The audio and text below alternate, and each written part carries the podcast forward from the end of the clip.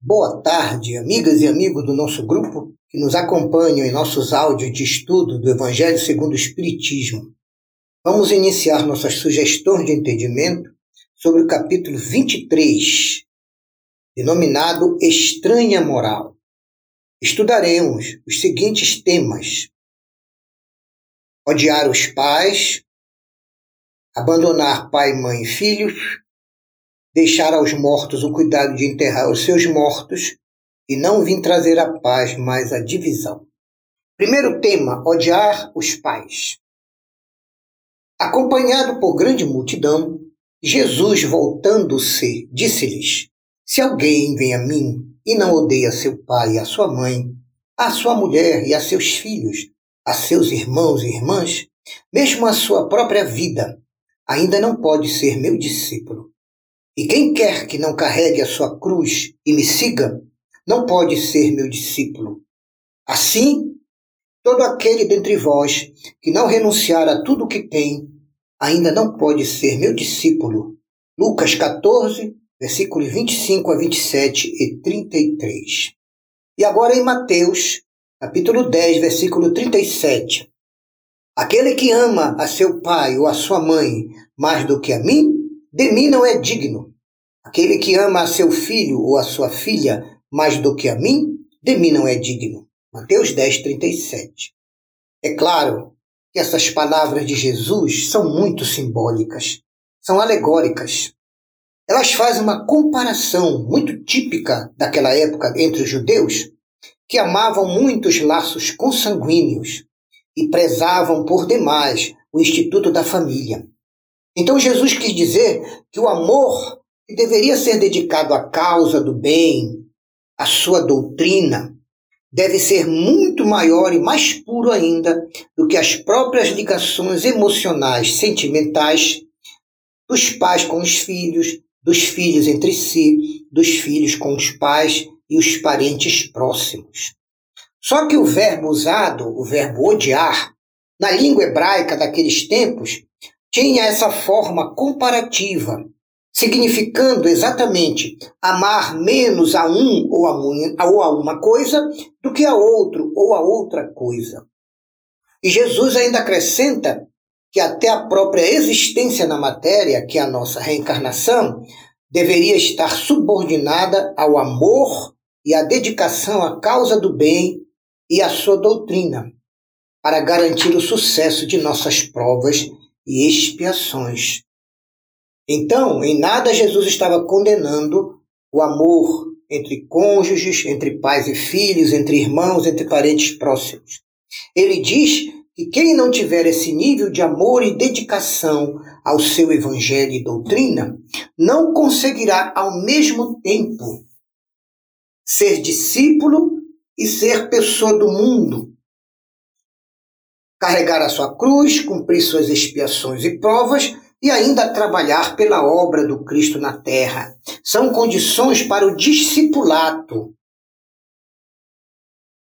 Ele finaliza a lição afirmando que quem não pode renunciar ainda aos seus gostos, amores, desejos e aos seus laços familiares, ainda não está apto para ser seu discípulo.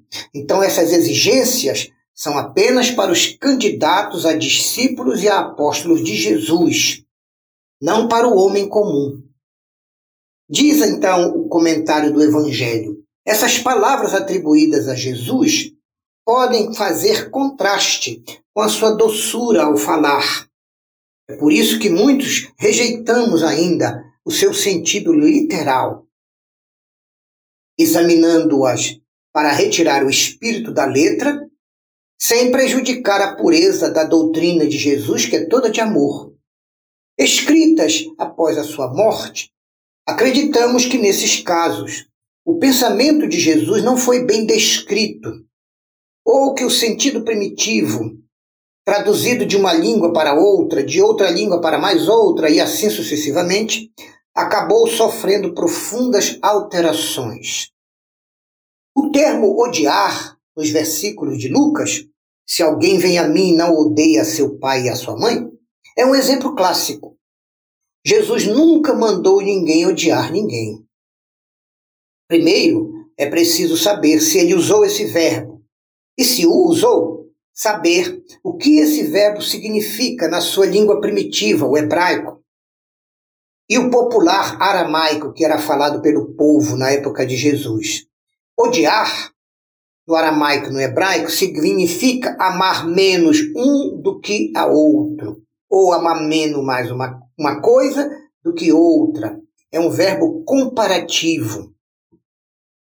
No Evangelho de João, por exemplo, encontramos este versículo: Aquele que odeia a sua vida neste mundo, a conservará para a vida eterna. Aí também o termo odiar tem o mesmo significado.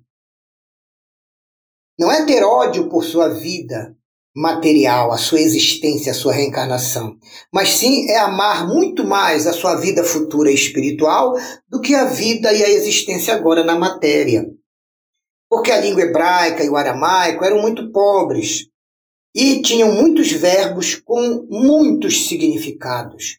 O principal deles é este, odiar, cujo significado era mesmo preferir nos seus sentimentos alguém do que outro. O que não significa, na compreensão de hoje, odiar uma pessoa. Não tem nada a ver. O mesmo ocorreu com as palavras dias e a palavra camelo. Dias no hebraico, servia para expressar todo e qualquer período de tempo, qualquer um. Seja um dia, seja uma hora, seja um século, seja um milênio. E camelo era usado em lugar de cabo e de corda. Por quê? Porque as cordas e os cabos marítimos que prendiam os navios eram feitos todos de pelo de camelo.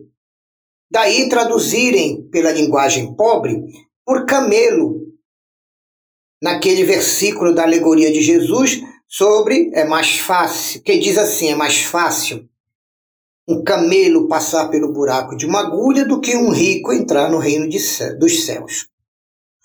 Isso prova que nós precisamos conhecer bem os costumes daqueles tempos e as línguas antigas antes de fazermos uma interpretação das Escrituras.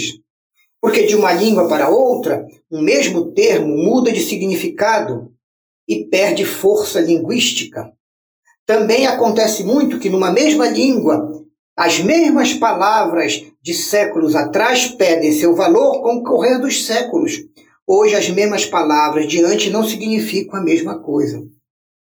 É por isso que uma tradução ao pé da letra não exprime corretamente o pensamento de quem a escreveu ou de quem a falou. Para manter a exatidão, às vezes, e nas escrituras, muitas vezes, nós temos que empregar não termos correspondentes, mas termos equivalentes. Essas características linguísticas encontram aplicação especial na interpretação dos evangelhos e das escrituras bíblicas. Se não levarmos em conta o meio em que Jesus viveu, a sua época, a sua língua e seus costumes, ficamos expostos a equívocos sobre o valor de certas palavras, de certas expressões e de certas frases.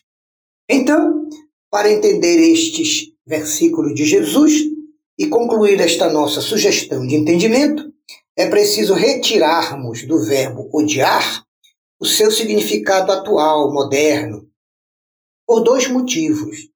Em primeiro lugar, porque no tempo em que viveu Jesus e na língua que ele falava, o verbo odiar não significava o que significa hoje, sentir ódio de alguém, mas sim amar menos a um do que a outro. Em segundo lugar, por ser esse termo odiar, como hoje é conceituado, totalmente contrário ao espírito de amor, de bondade e de respeito de todos os ensinos de Jesus. Então, esse capítulo Estranha Moral reúne uma série de ensinos e versículos de Jesus que tem esse mesmo problema linguístico para o nosso entendimento, devido aos costumes da época, à linguagem da época e à pobreza, principalmente de verbos, que a língua hebraica e a língua aramaica possuem.